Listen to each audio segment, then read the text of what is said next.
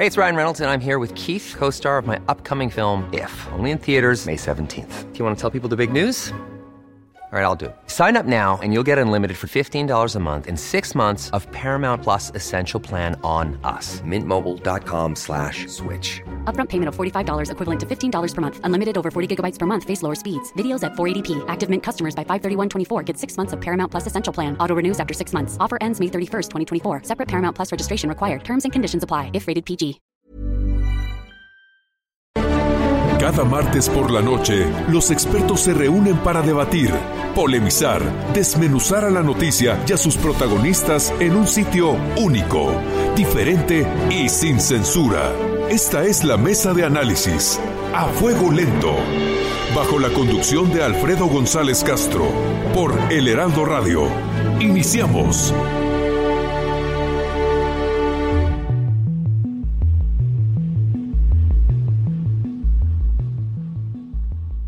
El dolor en el presente se experimenta como ofensa. El dolor en el pasado se recuerda como enojo. Y el dolor en el futuro se percibe como ansiedad. Muy buenas noches, gracias por sintonizarnos en esta emisión de la Mesa de Opinión a Fuego Lento. Soy Alfredo González Castro y esta noche, como en las últimas semanas, me acompaña en la conducción de este espacio mi colega y amigo Isaías Robles con la gran pregunta, a cuatro meses del COVID-19 en México, ¿Qué sabemos, Isaías? Pues, eh, Alfredo, como tú nos comentas, esta nueva normalidad lleva ya tres semanas. Estamos a tres semanas del fin de la Jornada Nacional de Sana Distancia, de esta llamada nueva normalidad. Sin embargo, Alfredo, amigos, la curva nada más no se aplana y siguen creciendo los contagios y las muertes. Veamos las cifras. De sábado para domingo hubo 5.343 nuevos casos confirmados para ubicar la cifra en 180.545 mientras que se registraron 1.044 defunciones para acumular 21.825. ¿Qué pasó de domingo a lunes? Se reportaron 4.577 nuevos casos para sumar 185.122 y se acumularon además 759 defunciones para llegar a la cifra de 22.854. La realidad, Alfredo, es más necia que los López, que López Obrador y que López Gatel. Para analizar esta situación de la capital del estado de Nuevo León, se encuentra en la línea telefónica el presidente municipal Adrián de la Garza. Alcalde, gracias por estar esta noche con nosotros, gracias por acompañarnos y compartir su tiempo. Al contrario, muchas gracias por la invitación. Muy buenas noches, Alfredo. Te saludo a ti, a Isaías también y a todo tu auditorio. Con mucho gusto poder platicar con ustedes. Gracias, alcalde. Muy buenas noches. Pues preguntarle a tres semanas de la nueva normalidad, ¿qué balance hace usted de la situación en la capital neolonesa? ¿Se disparó la movilidad? ¿Qué nos puede comentar? Bueno, evidentemente eh, se disparó la movilidad, lo teníamos contemplado. También teníamos contemplado que eh, los eh, contagios tendrían que aumentar.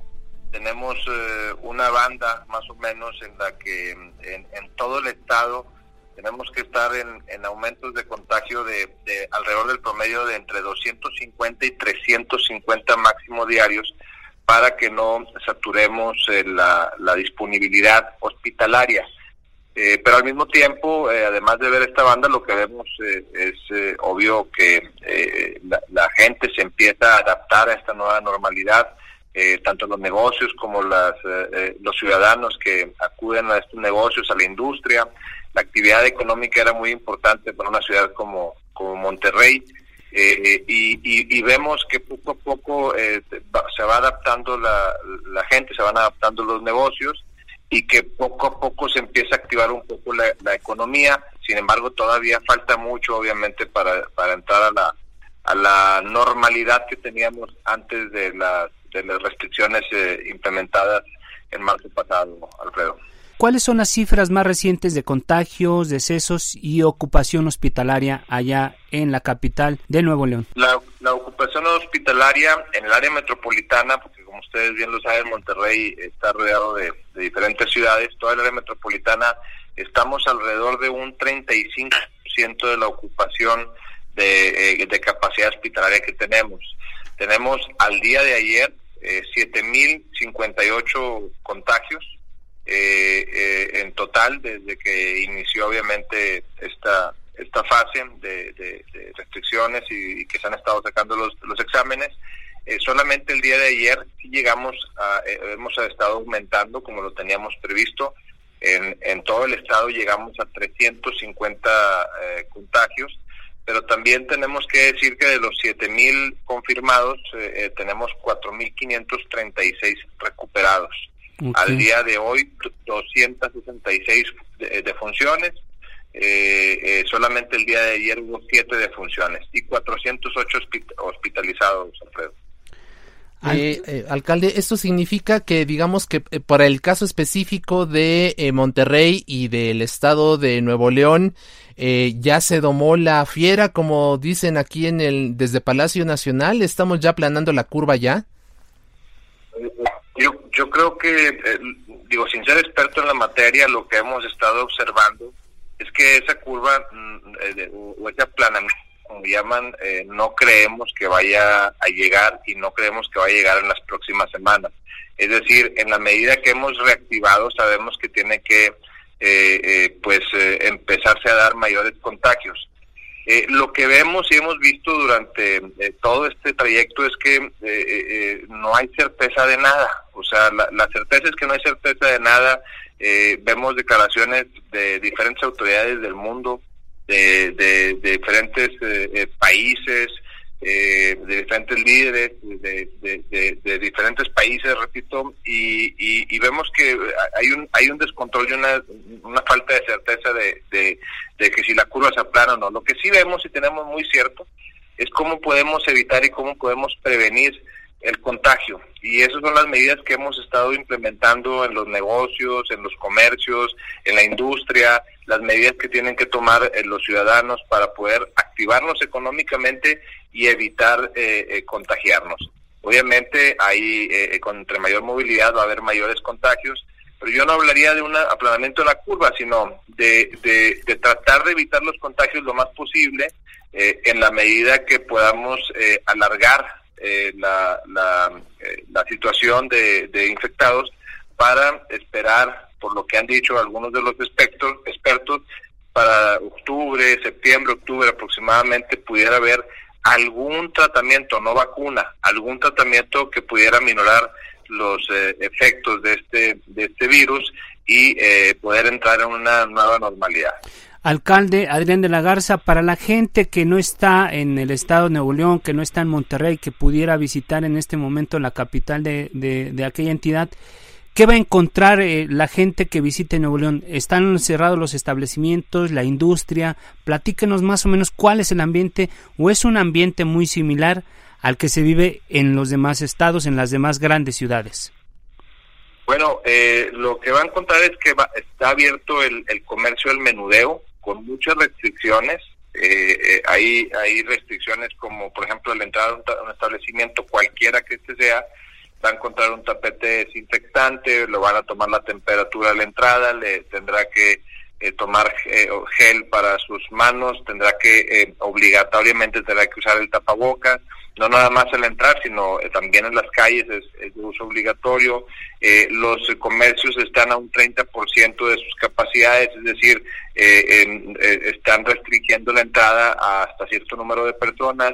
En el piso encontrarán obviamente marcas donde la gente debe de pararse para evitar eh, la, cercanía o, procurar la sana distancia.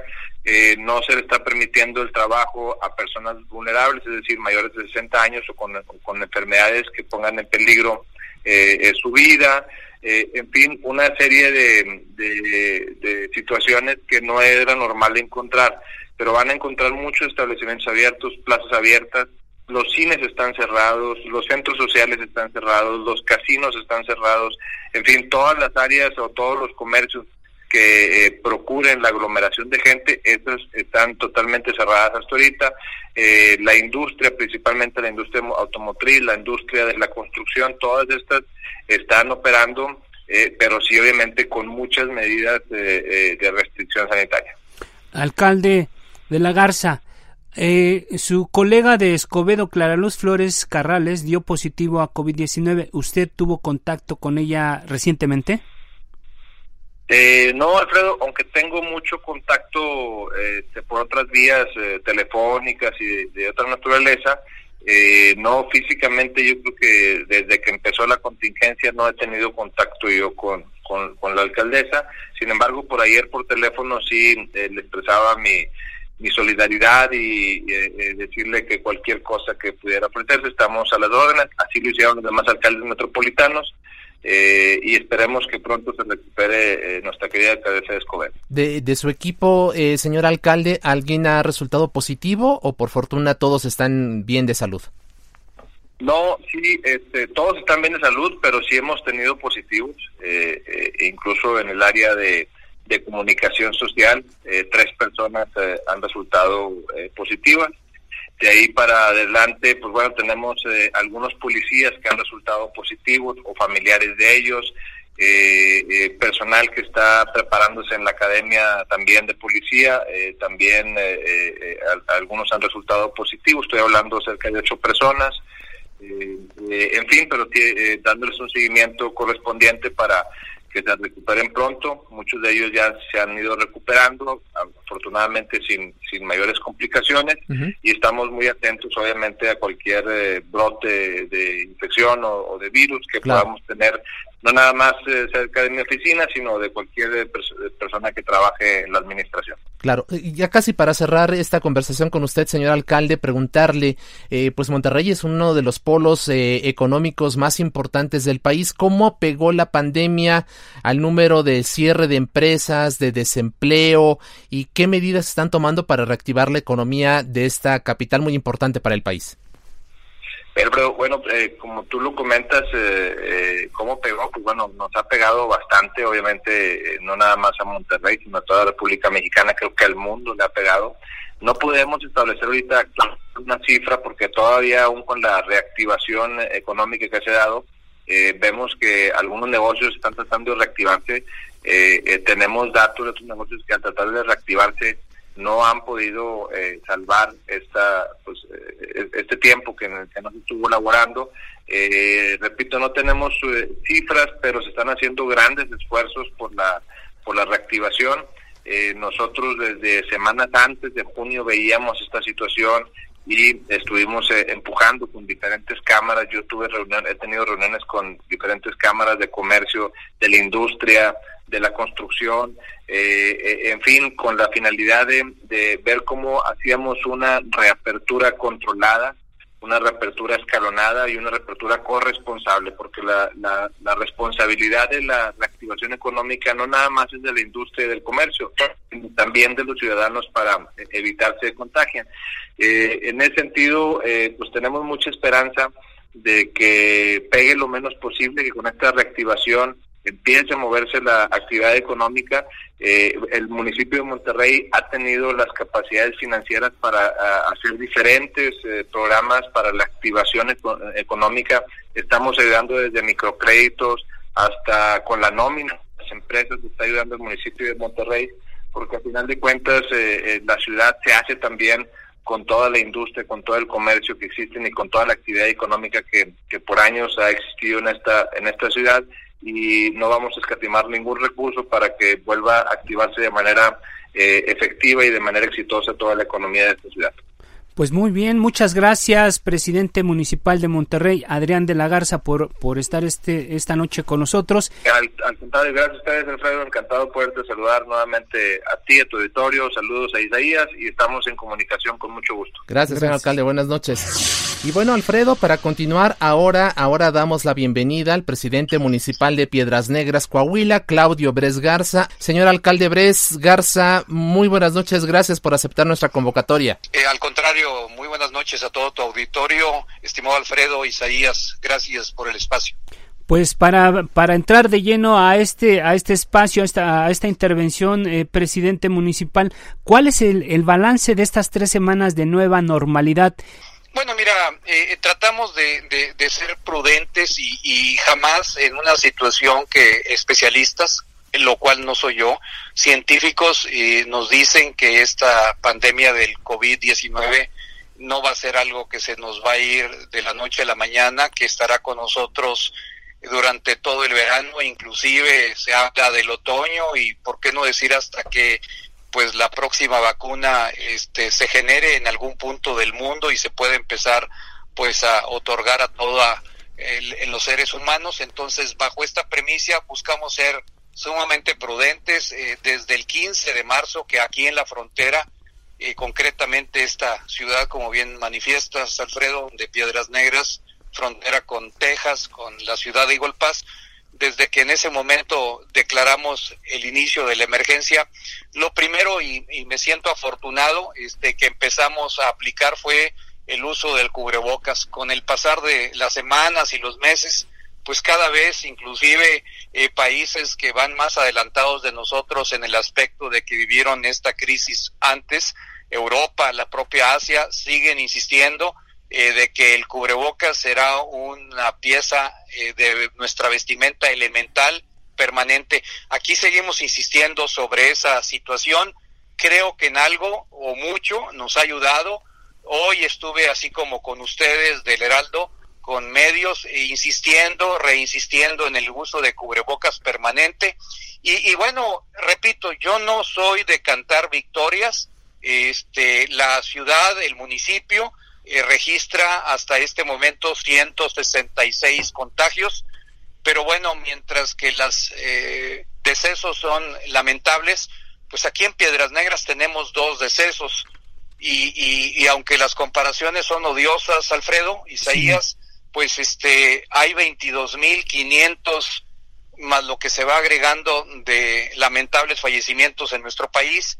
Y si hablamos de que este municipio tiene dos, pues ahí están los números que lo dicen, pero seguiremos eh, redoblando el esfuerzo. Así que a contestación de tu pregunta de qué ha sucedido del 15 de mayo a la fecha, ya cumplimos nosotros, Alfredo, el mes y vamos para cinco semanas de esta apertura parcial, y digo parcial porque hay actividades que hasta este momento no se han hecho, como es eh, la situación de albercas, de centros sociales para fiestas, sean bodas o 15 años, cines, entre otras, antros, que es congregación de muchos jóvenes, esos siguen cerrados pero el resto de la actividad, tanto industrial como micro y pequeña industria, pues ya están trabajando y, entonces en cinco semanas, eh, para la cantidad de contagios, sin bajar la guardia, Alfredo, pues eh, creo que ahí vamos. Así es. Eh, señor alcalde Claudio Bres Garza, le saluda Isaías Robles, eh, preguntándole cuáles han sido ustedes el balance que pudieran realizar sobre los efectos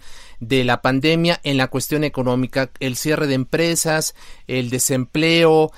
¿Qué cifras tiene usted en preliminares sobre los efectos ya de la crisis económica provocados por esta pandemia? Hasta el cierre del mes de mayo, este, los números más recientes que tenemos del Instituto Mexicano del Seguro Social, donde se registra el, empleo formal que, es dado de baja, este, la industria de exportación en esta frontera registraba 2.120 eh, bajas, eh, personas que han perdido su empleo, y en eh, el servicio, en, eh, perdón, el sector de servicios y comercio micro registrábamos 2.300 bajas. Estas bajas en la micro y la pequeña industria y de servicios está en nuestras facultades poder ayudar a resolver una vez que albercas, centros sociales, todo esto empiece una reapertura. Los 2.120 empleos perdidos hasta la fecha de la industria de exportación, pues los factores ahí no dependen a nivel local, son de quienes eh, requieren los servicios de estas empresas armadoras automotrices, especialmente que hasta que no empiecen a recuperar su fuerza, pues veremos. Entonces ahí sí nos preocupa la pérdida de los empleos en el sector industrial, en el sector comercio y servicios. Nosotros creo que lo vamos a solventar tan pronto se vaya aperturando más nuestra economía a nivel local. Eh, alcalde Claudio Brest de Piedras Negras, Coahuila me gustaría preguntarle cuál, sido, cuál ha sido el apoyo que han recibido del centro, de la federación. ¿Han recibido apoyos en particular o como así como están de lejos, así de lejos están los apoyos? Pues hasta este momento el municipio ha sido el que ha cargado con eh, eh, el costo de esta situación.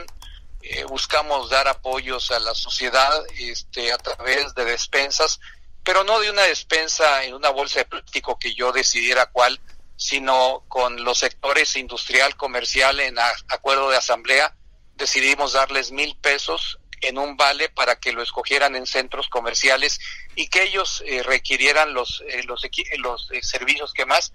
Ahí fueron una erogación de 6 millones y medio. Lo que hemos erogado especialmente en cubrebocas, en sistemas de masivamente termómetros para temperaturas digital, el municipio ha cargado en este momento con la carga económica 100%. Eh, señor alcalde, la Secretaría de Relaciones Exteriores informó que la frontera entre Piedras Negras, precisamente el municipio que usted comanda, e Eagle Pass, allá en Texas, continuará cerrada hasta el 21 de julio. ¿Esto cómo les pega a ustedes o, o es beneficiario para las empresas y las industrias de precisamente de Piedras Negras?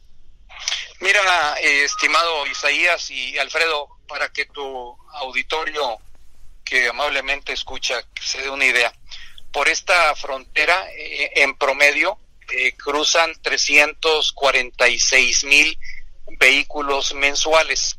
Desde que eh, inició el cierre eh, de la frontera México-Estados Unidos para el tráfico terrestre especial y únicamente de mexicanos en viajes no esenciales, que es el 99%, ha reducido aproximadamente el 53% de este tráfico. El resto, que son ciudadanos o residentes legales en los Estados Unidos, sigue cruzando. Eh, vista desde la óptica eh, del cuidado al contagio, pero ya netamente en lo económico, eh, pues mientras que nunca he sido, y lo, lo declaro abiertamente, partidario de muchas de las políticas del señor presidente de los Estados Unidos, Trump, pues esta, para ser egoístas, nos ha beneficiado, porque eh, el peso convertido en dólares que cruzara la frontera para consumir en Estados Unidos está consumiendo aquí en tiempos difíciles económicamente hablando y eh, el residente de los Estados Unidos o ciudadano norteamericano que puede cruzar la frontera también está consumiendo eh, sus dólares aquí. Entonces pues lejos de afectarnos esta medida aquí en la frontera y aunque no me corresponde el resto de las fronteras creo que nos ha beneficiado ¿Podría usted hablar de alguna cifra de, la derrama económica que ha representado este cierre de la frontera? No, difícilmente tendría yo un, dato de eso. Tengo datos de, vehículos y, de cruces porque eso lo reportan tanto Caminos y Puentes Federales como el sistema de puentes de los, del lado americano. Tienen estadísticas muy concretas, muy claras. Y bueno, pues nomás imagínate 356 mil coches eh, y, multiplicado aún por una persona, que no es el caso, a veces son dos, tres en un mismo automóvil, pues cuántos, y si consumieran cada uno este 10 dólares, este que no es el caso tampoco, sería muy aventurado, pero creo que esa derrama le está beneficiando a una economía este muy difícil en todo el mundo y México no es la excepción en estos momentos de la pandemia. Pues bien, eh, presidente municipal de Piedras Negras, Claudio Bres, eh, pues ya para cerrar este espacio, una reflexión, por ejemplo, ¿qué pueden esperar los habitantes de aquel municipio en, en las próximas semanas y cuál es la expectativa que tiene usted en términos de, recuperar la nueva normalidad? Bueno, don Alfredo, este, eh, pues es, es una pregunta compleja, este, yo veo este muchos este escenarios dentro de ella yo veo a mis hijos a mis nietos y creo que podrían ser los tuyos o los de cualquier cualquier Alfredo que, que los acostumbremos. Si el día de mañana la nueva normalidad nos va a decir que regresarán a la escuela este no sé si a finales de agosto en septiembre si es que regresan si los hemos preparado durante estos meses para que verdaderamente sepan que el cubrebocas no se lo puede quitar un niño de cuatro, de cinco años que va al jardín de niños o uno de primaria o uno de secundaria. Me preocupa ese, ese renglón para eh, la nueva normalidad, para si se da el regreso a clases.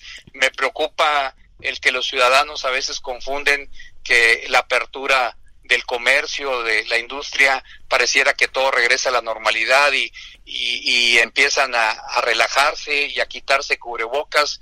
Y ahorita lo estamos viendo, Texas, el estado vecino con nosotros, en el sur de los Estados Unidos, es el que representa junto a la Florida y Arizona los tres estados que más casos están reportando desde que ellos iniciaron esta nueva normalidad, abriendo todo su comercio, su industria desde el 1 de mayo ellos que ya están por cumplir pues eh, dos meses, don Alfredo. Entonces, si vemos aquello, si vemos lo que está sucediendo en algunas otras partes de nuestro país, pues eh, sería de profunda preocupación. Por eso, sin cantar eh, victoria, don Alfredo, este, seguir insistiendo a, a todos que debemos en esta nueva normalidad cuidarnos y usar pero obligatoriamente el cubreboca siempre. Perfecto. Alcalde Claudio Bres Garza, muchas gracias por aceptar nuestra convocatoria, gracias por estar con nosotros y si nos, y si nos permite mantenemos la comunicación. Buen día. Hacemos una pausa y volvemos aquí en la mesa de opinión a Fuego Lento.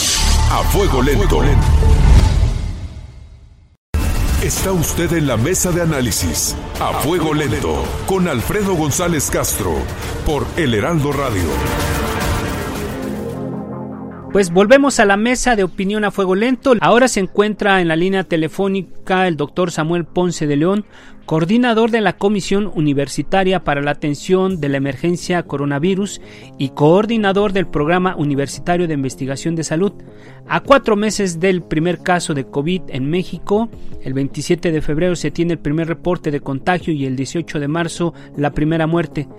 ¿Qué sabemos del comportamiento del virus? Doctor Samuel Ponce de León, buenas noches.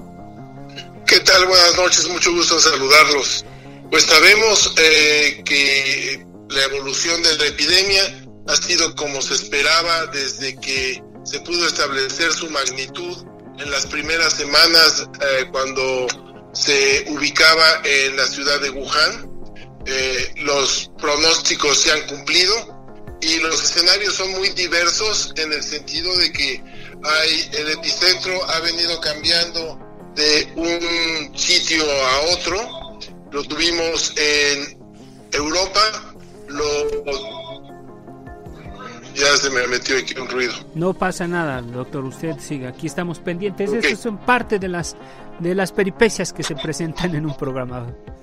Lo, lo escuchamos, doctor Samuel Ponce de León.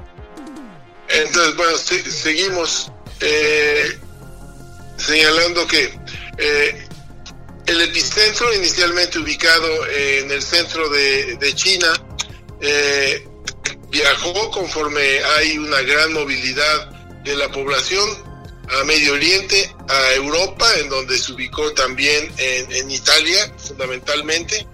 De ahí eh, tuvimos un siguiente epicentro en América del Norte, en Estados Unidos, en donde finalmente fue Nueva York, la ciudad que se afectó más.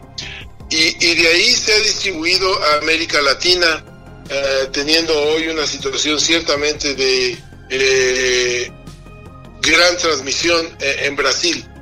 Eh, lo que vamos a ver en los siguientes meses es como el virus continúa viajando alrededor del mundo y vamos a tener epicentros en África, en la India y volveremos a tener eh, nuevamente reinicios de brotes epidémicos en ciudades que ya lo sufrieron.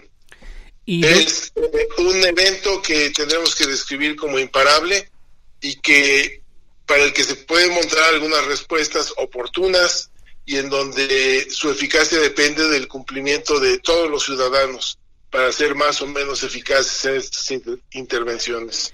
¿Y qué nos puede decir, doctor Samuel Ponce de León, sobre cómo avanzó el virus, cómo ha avanzado el virus aquí en el país?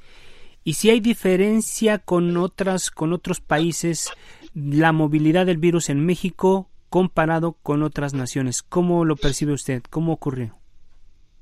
Bueno, el tema desde luego es muy complejo eh, en México, que es un, país ciertamente muy grande, muy extenso, con 128 millones de habitantes, eh, una geografía complicada, con múltiples puntos de entrada para una infección como esta. De hecho, los tuvimos y así lo confirmamos.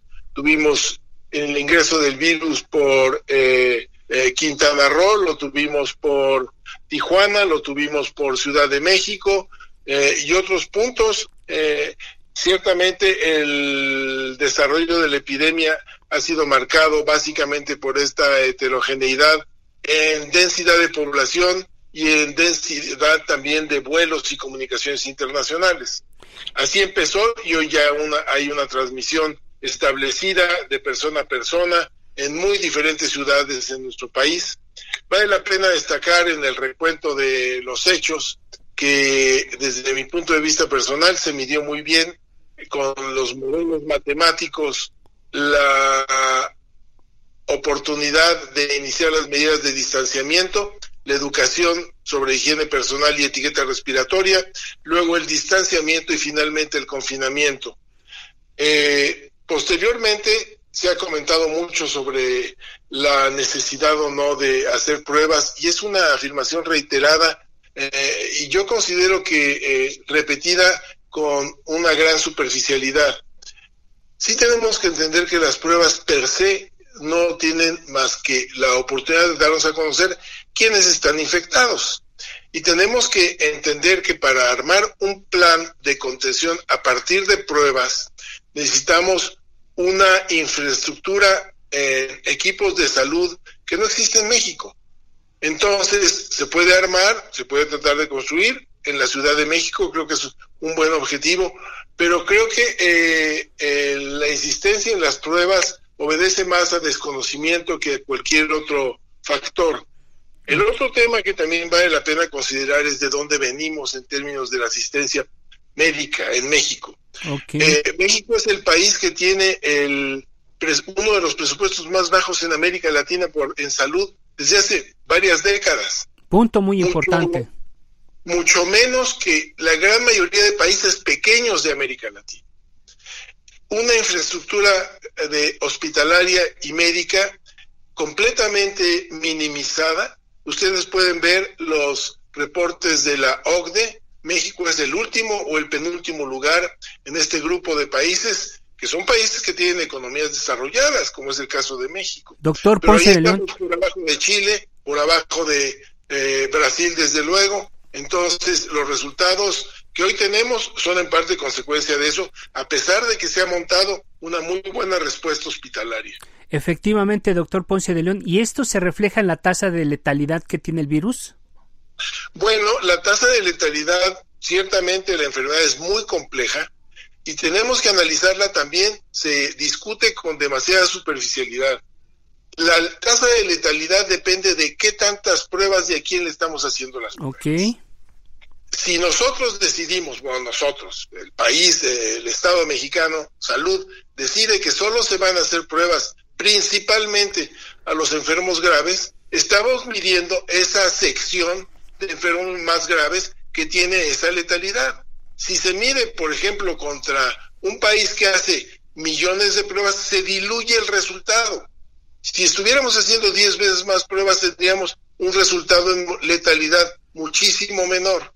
Entonces, es una razón, y hay que entenderla como esto, no analizarla superficialmente, y desafortunadamente uno oye estas afirmaciones basadas en desconocimiento y en la superficialidad con mucho énfasis. Y, y, ciertamente es un mal mensaje, porque la población requiere en este momento, en un gravísimo evento como la pandemia, tener certeza en lo que está ocurriendo. Y de repente se voltea y se pregunta, pero ¿dónde estoy? ¿Quién dice la verdad? ¿Dónde está? Porque hay una repetición continua de que hay muchas cosas que se están haciendo mal, cuando en esencia, desde mi perspectiva como especialista en enfermedades infecciosas, epidemiólogo, entiendo que esencialmente se han tomado bien y oportunamente las acciones. Ha habido sí también una mala comunicación en términos de que no hay coherencia en el mensaje. Los eh, principales actores políticos del país no entienden el mensaje y lo dan mal. Salud lo trata de concretar y ser coherente, pero ciertamente con una reverberancia de, de repeticiones innecesarias fundadas en rumores y en entendimientos mal eh, sostenidos, pues ciertamente hay una gran confusión y también depende de eso que no haya una respuesta correcta a las indicaciones de salud pública. Pues bien, eh, doctor Ponce de León, eh, ¿qué pasa con, con el tema de las vacunas contra el COVID? ¿Debe tener alguna característica para adecuarse al gen mexicano? No, Ciertamente, eh, hoy sabemos que hay características genéticas que pueden tener implicaciones en tener una enfermedad que puede ser más o menos grave.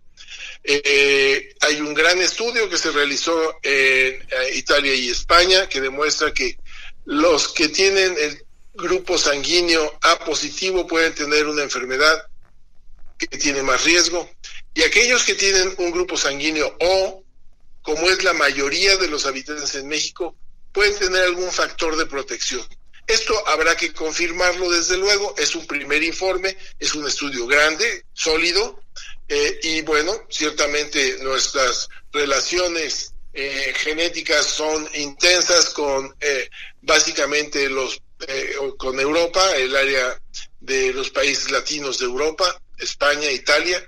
Entonces, esto imprime una característica genética particular, pero las vacunas no obedecen o fundamentalmente no lo tendrían en principio, aunque podrá haber quizás alguna respuesta diferenciada, no lo sabemos ahorita. Las vacunas serán eh, realmente la respuesta que nos va a dar la solución más efectiva al problema que estamos enfrentando. Desafortunadamente, las vacunas no van a estar listas desde luego para fines de este año, difícilmente, me gustaría equivocarme, pero será para finales del próximo año cuando ya tengamos noticias muy claras. Hoy las noticias están eh, impregnadas en ciertamente circunstancias políticas y, financieras, más que en hechos que se puedan sostener. Así que eh, tendremos que esperar resultados mucho más adelante para saber con más claridad qué es lo que vamos a tener en el futuro escenario de disponer vacunas. En un minuto, doctor Samuel Ponce de León, eh, la pregunta que nos hacen todos los días a los periodistas este, por, por llamadas, por mensajes, es, y que yo se la hago como incluso hasta de una manera medio inocente, ¿cuándo va a terminar esta pandemia? Pues desafortunadamente esta pandemia no va a terminar pronto. El virus va a seguir circulando alrededor del planeta y va a llegar a África, establecerá otro epicentro en la India y va a volver a Medio Oriente y a Oriente y va a volver a circular por el norte de América y las epidemias se van a mantener en cada uno de estos países en virtud de que el virus es muy contagioso y en consecuencia de que la gran mayoría de la población no tenemos defensas. Entonces, esto va a depender de la movilidad y de que también se respeten las medidas de de salud pública que todos conocen muy bien, distancia, higiene, etiqueta respiratoria, cubre bocas, muy importante, y eh, desde luego la responsabilidad social de decir estoy enfermo, hoy no salgo y aviso que estoy mal. Mientras mejor se respete esto, la infección tenderá a disminuir su transmisión, pero seguramente en virtud de su contagiosidad se van a mantener focos que van a estar prendiendo y apagándose a lo largo de lo que falta este año, ciertamente 2021, y tendremos que pronosticar las cosas para más adelante, para como lo veamos a mediados del próximo año. Pero el virus va a estar con nosotros de aquí en adelante. Forma parte ahora ya de nuestra historia eh, en términos de circulación de virus y seguramente entrará un ciclo de eh, infección continua eh, vamos a ver si se transforma en algo parecido a influenza, eh, pero es algo de lo que tenemos que aprender. Pues Estará con nosotros para adelante. Pues muchas gracias, como siempre, doctor Samuel Ponce de León, gracias por esta valiosa participación en este espacio. El doctor es coordinador de la Comisión Universitaria para la Atención de la Emergencia Coronavirus. Y bueno, pues como siempre, doctor, si usted nos permite, mantenemos abierta la comunicación para tener informada a nuestra audiencia. Muchísimas gracias, mucho gusto, saludos a la audiencia, mucho gusto. Gracias. A fuego lento. Interesante los comentarios que hizo el doctor Ponce de León, pero también hoy tenemos en la línea telefónica a una invitada especial. Vamos a nombrarla María. Ella es familiar de una persona fallecida por COVID-19 y por obvias razones nos pidió eh, llamarla de esta forma por respeto a su familia. Bueno, María, pues eh, te, te, agradezco que nos tomes esta llamada y compartas el testimonio esta noche con los amigos del auditorio. Cuéntanos la historia de tu familiar, cómo se contagió, cómo se enteraron. Eh, bueno, muchas gracias por el espacio. Em, eh, fue todo muy, muy raro. Él empezó con los síntomas el 18 de abril. Una semana después se hizo la prueba en un laboratorio privado y salió negativa. Eh, sin embargo, no mejoraba y a la semana siguiente murió. Fueron dos, dos semanas nada más, fue todo rapidísimo. Él tenía diabetes, no se la controlaba. Sin embargo, esta situación pues sí fue muy atípica, que es una palabra ya muy común que tenemos, porque pues eh, nos enfrentamos a un sistema de salud indolente, irresponsable, con protocolos que en lugar de, de facilitar y garantizar el derecho a la salud que todas, todos los mexicanos tenemos, obstaculizan, son protocolos muy rígidos que requieren, eh, pues, eh, que aplican eh, a toda la población en general cuando hay casos específicos y pues en el caso de mi hermano que fue una urgencia terrible, pues nunca encontramos una respuesta positiva. Él falleció en una clínica particular muy pequeña em, y pues eh, realmente eh, en condiciones pues terribles, ¿no? Porque nos lo teníamos que sacar, no tenían el equipo necesario, decían que estaban saturados y pues buscar una ambulancia, no lo podían llevar si no teníamos un hospital en el 911 en Locatel nos decían, no, si el, el, médico tiene que llamarnos, tiene que decir su estado, cuando mi hermano se estaba muriendo. Entonces, todo se juntó, pues el, el hecho de que no se controlara su, su, su diabetes eh, en los servicios de salud, aquí en la familia que no sabíamos nosotros cómo, cómo responder sin, sin orientación adecuada, porque aunque los mensajes que dan pues eh, para la población, pero son muy básicos y yo insisto, todos los casos son específicos y se les tiene que dar ese tratamiento. Entonces no tenemos orientación y una hermana mía también se contagió a los cuatro días. Entonces eso era justo lo que iba a preguntar María, si después del caso de, tu hermano hubo más eh, familiares contagiados. Así es, entonces, eh, aunque el diagnóstico de mi hermano solo fue sospecha de COVID y neumonía típica, eh, pues ya con esta situación pues lo confirmamos porque mi hermana es una persona con discapacidades múltiples, nunca sale a la calle, entonces ella salió contagiada. Afortunadamente fueron cuatro días muy, muy intensos, terribles aquí entre toda la familia y ya cuando comprobamos eh, se cuando también se le hizo la prueba y salió positiva, pues también más preocupación en toda la familia por saber si estábamos o no contagiados. Em, lo que hicimos igual a Locatel y a 911, pero nos decían, tiene que usted aplicar el cuestionario. Eh, tiene tos, tiene temperatura, en fin. Eh, oiga, sí, pero es que mire, la situación es esta, un hermano fallecido y otra hermana contagiada.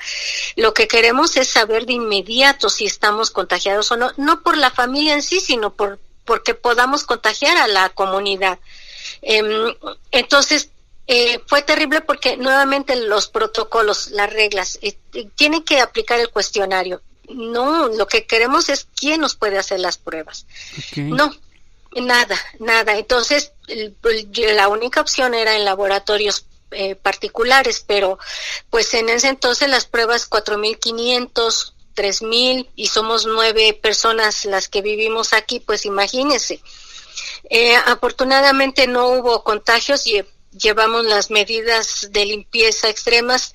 Probablemente me, dicen que yo pudiera haberme contagiado, pero fui una persona atípica porque yo fui la que tuve más contacto con mi, mis dos hermanos. Digamos que más bien em, asintomática porque no has presentado no has presentado ningún síntoma, no, Nunca presenté, nunca presenté síntomas. Sin embargo, ¿qué fue lo que hicimos entre la familia? Eso. Pues eh, lo que hicimos es eh, considerarnos personas eh, eh contagiadas, contagiadas eh, asintomáticas y pues nos nos aislamos la familia y las amistades nos apoyaron mucho.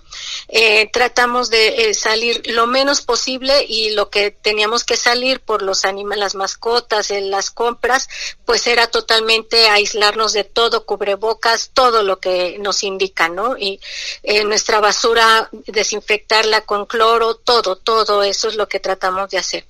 Esperemos que pues nos haya dado resultados. Nosotras estamos bien, eh, aunque pues el riesgo persiste, ¿no? Y, eh, pues, y, por esta experiencia, María, a mí me gustaría que, que, nos compartieras y que compartieras con el auditorio esta experiencia eh, con base pues en, en, esta circunstancia, ¿qué herramientas deben tener las personas que cuidan a un paciente con COVID-19? ¿Qué les dice la experiencia, María, a ti y a tu familia? Sí, em, y ahí me interesa también de platicar mi, experiencia no hay una orientación gubernamental que pueda dar esta orientación para los, para los familiares y no solo la orientación, sino la atención. Hay eh, guías electrónicas porque ni siquiera eh, la reparten. Hay propaganda apenas de centros de salud, nos trajeron pues cartelitos de la alimentación, del lavado de manos. Sin embargo, no indican cómo poder atender a una persona con COVID. Nosotras tuvimos que aprender a la marcha. Eh, obvio que son instrumentos que se requieren en casa, aparte del termómetro, medidor de glucosa y un oxímetro del cual apenas está mencionando su importancia. Esos son tres instrumentos básicos y la cuestión de la limpieza y del contacto con eh, directo con los familiares, que eso también es importante aparte de lo que yo conozco, bueno, de, lo que nos tocó vivir con, con, personas cercanas a nosotras y a nosotros que estamos aquí, que están viviendo, que vivieron la misma situación, comentan que la familia no toma esas medidas o se les dice que son unas exageradas. No pasa nada no es cierto. Oye, pero pues si se está muriendo en familia, si está enfermo, sí, sí, pero no, no, no va a pasar. Es, es mentira lo que dice el gobierno. Entonces, ¿qué pasa con eso? Es que esta política pública tiene que eh, tomar en cuenta ese, ese imaginario colectivo y por lo tanto actuar. Hay los mensajes son muy muy básicos y no son muy no son más directos y, y, y, precisos para orientar a los familiares. Necesitamos eso. Apenas una amiga también comentaba su experiencia en Hidalgo de que igual los dejaron solos las autoridades sin una respuesta efectiva y sobre todo las pruebas también. Eso es importante. Y las llamadas y que una vez que se reporte al 911, que esa familia sea monitoreada y sea una atención directa vía telefónica. Eso es básico para, la para las familias. Yo creo que no podemos estar responsabilizando a estas personas, culpándolas, sino entender por qué no creen o por qué piensan que esto es algo sencillo y la y la cuestión de los primeros auxilios que pues, en general, como en los sismos, tener eh, lámpara, documentos y, y todos y todas tenemos botiquines en casa. El termómetro es un instrumento necesario, pero mucha población no lo, no lo tiene. Eh, entonces, yo creo que este botiquín de primeros auxilios en la pandemia ya tiene que ser necesario eh, eh, em, para, para la vida cotidiana, porque como usted, como lo han dicho en todos los medios, pues va para largo.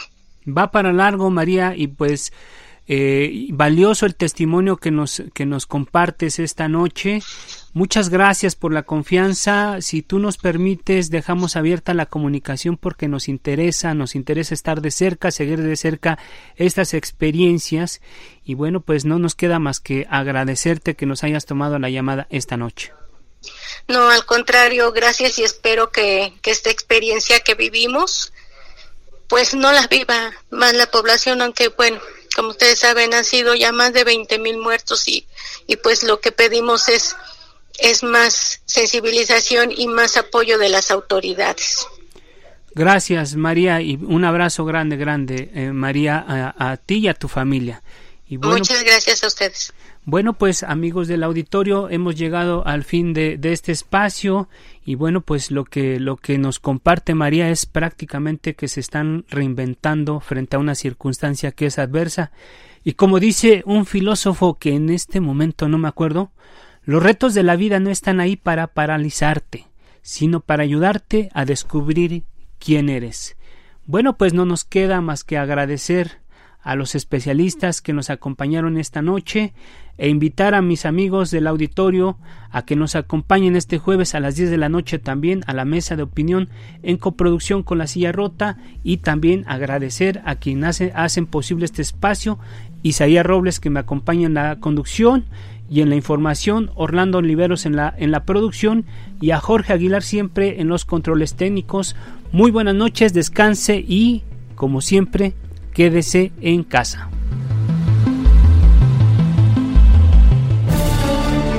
La polémica por hoy ha terminado.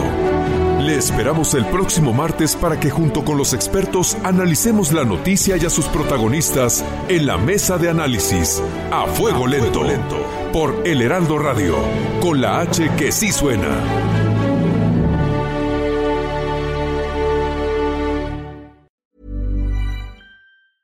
Planning for your next trip? Elevate your travel style with Quince. Quince has all the jet setting essentials you'll want for your next getaway, like European linen, premium luggage options, buttery soft Italian leather bags, and so much more. And is all priced at 50 to 80% less than similar brands. Plus, Quince only works with factories that use safe and ethical manufacturing practices. Pack your bags with high-quality essentials you'll be wearing for vacations to come with Quince. Go to quince.com slash pack for free shipping and 365-day returns.